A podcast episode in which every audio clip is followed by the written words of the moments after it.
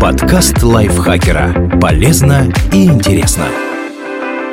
Всем привет! Вы слушаете подкаст лайфхакера. Короткие лекции о продуктивности, мотивации, отношениях, здоровье. В общем, обо всем, что делает вашу жизнь легче и проще. Меня зовут Дарья Бакина, и сегодня я расскажу вам, как экономить на питании без ущерба качеству.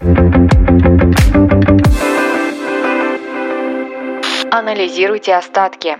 По данным Всемирной продовольственной программы, до трети всех продуктов в мире портятся и отправляются на помойку. Люди массово забывают в кухонных шкафах и холодильниках хлеб, крупы, овощи, фрукты и мясо. Возможно, это не про вас, но все-таки регулярно проводите ревизию остатков. Может получиться, что вы перекроете обнаруженными гречкой, макаронами, сыром или картошкой меню на несколько дней вперед. Готовьте новые блюда на основе вчерашних. Вот несколько простых примеров. Зачерствевший хлеб можно размочить в сладком молоке, обмакнуть во взбитое яйцо и обжарить на сковороде. Получится простой десерт к чаю. Вчерашний гарнир, рис, макароны или картофель достаточно обжарить с овощами или яйцом, чтобы получилось полноценное свежее блюдо. Из заветренных остатков салата, добавив к нему зелень, можно приготовить сытный смузи. Просто измельчите все вместе блендером. А из остатков жареной или вареной курицы получится вкуснейший суп, либо крокеты. Используйте продукты до последней капли или кусочка.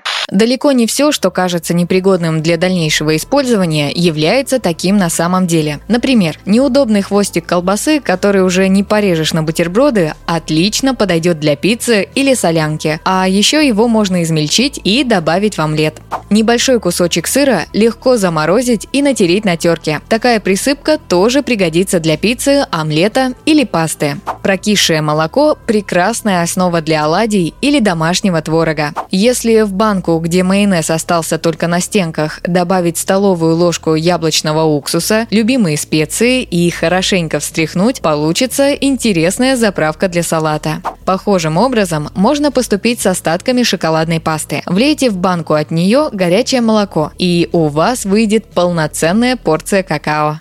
Делайте акцент на сезонных продуктах. Классический пример – кабачки в августе. Стоят копейки, а приготовить из них можно оладьи, овощные котлеты, рулетики с заправкой из чеснока и майонеза и множество других блюд. Тоже относятся к огурцам, помидорам и другим летним овощам и фруктам. А вот в холодный сезон стоит перейти на блюда из долгохранящихся продуктов. Например, из капусты, свеклы, картофеля и моркови. Борщ и щи обойдутся недорого и не дадут вам остаться голодным. Составляйте меню на неделю. Если вы будете точно знать, что у вас на ужин каждый день, это убережет от спонтанных трат на пельмени, готовые блюда и что-нибудь еще, что попадется в супермаркете. Обычно подобные визиты в магазин приводят к тому, что вы оставляете на кассе больше, чем планировали. Закупайтесь в оптовых магазинах раз в неделю. Как правило, цены в таких точках значительно ниже, чем в мелких магазинах возле дома или офиса. Ехать на крупную недельную закупку желательно со списком продуктов. Его вы составите на основе предполагаемого недельного меню. В этом случае вы ничего не забудете и снизите риск купить лишнего. Заказывайте продукты с доставкой.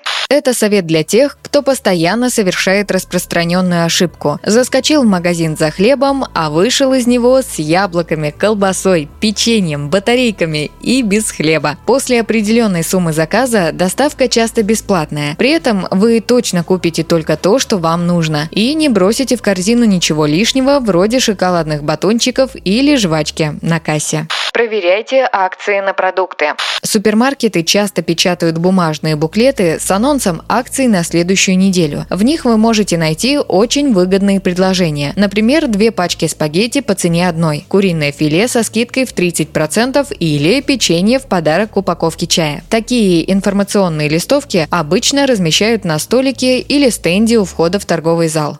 Обращайте внимание на продукты с желтыми ценниками. Так, магазины маркируют товары, которые хотят поскорее продать. Например, продукты с истекающим сроком годности. Обычно стоимость на желтых ценниках отличается от стандартной на 30% и более. Откажитесь от покупных полуфабрикатов и колбасных изделий.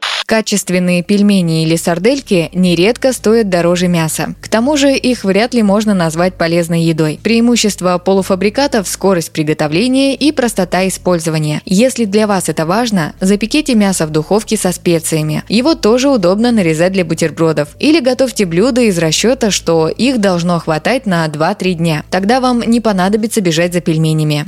Пользуйтесь кулинарными лайфхаками.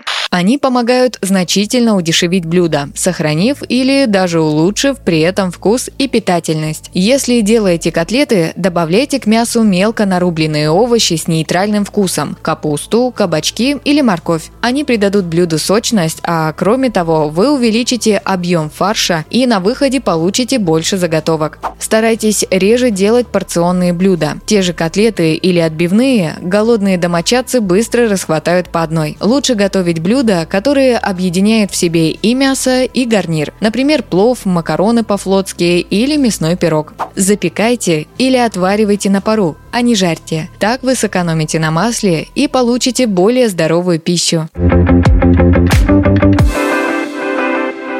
Спасибо Екатерине Комиссаровой за этот текст. Подписывайтесь на подкаст Лайфхакера на всех платформах, чтобы не пропустить новые эпизоды. Ставьте ему лайки и звездочки. Это помогает узнать о нас новым слушателям. Свои впечатления о выпуске оставляйте в комментариях или отзывах в приложении. А еще вступайте в наш телеграм-канал. Он так и называется – подкасты Лайфхакера. На этом я с вами прощаюсь. Пока.